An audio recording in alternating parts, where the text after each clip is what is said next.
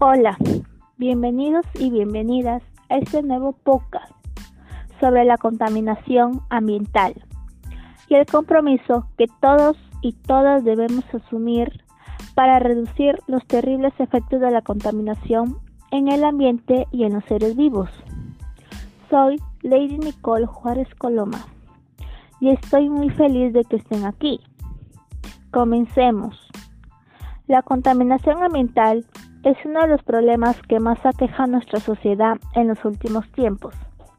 Las acciones irresponsables de muchos ciudadanos y ciudadanas han traído consecuencias graves al ambiente y han afectado en gran medida el bienestar de toda la población.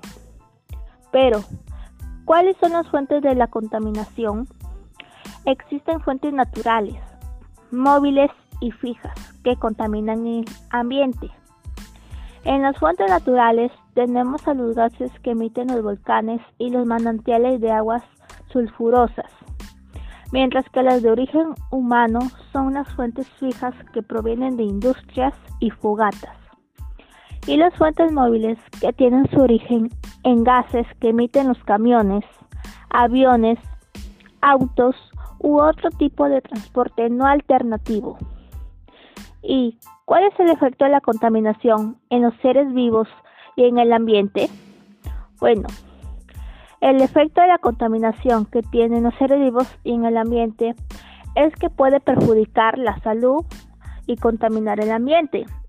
En perjudicar la salud puede causarnos enfermedades como el asma, bronquitis pulmonar, cáncer al pulmón debido a la contaminación que hay, entre otras enfermedades. También en las fuentes fijas se encuentran gases contaminantes que debilitan la capa de ozono. Entre esos contaminantes se encuentran los clorofluorocarbonos, que al llegar a la atmósfera se rompen y generan monóxido de cloro que al reaccionar con el ozono, la capa de ozono no puede filtrar los rayos ultravioletas que ingresan a la Tierra. Tengamos en cuenta que los rayos ultravioletas son parte del medio ambiente y la vida en la Tierra.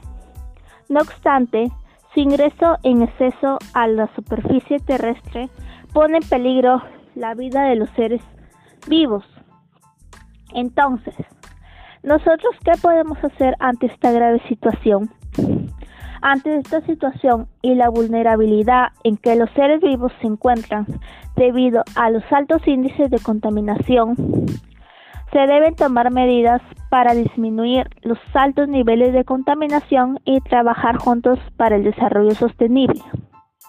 Por ejemplo, en vez de usar un auto ómnibus, es preferible caminar o manejar bicicleta para trasladarse de un lugar a otro. Y haciendo esto se beneficia nuestra salud y se colabora con el cuidado del medio ambiente.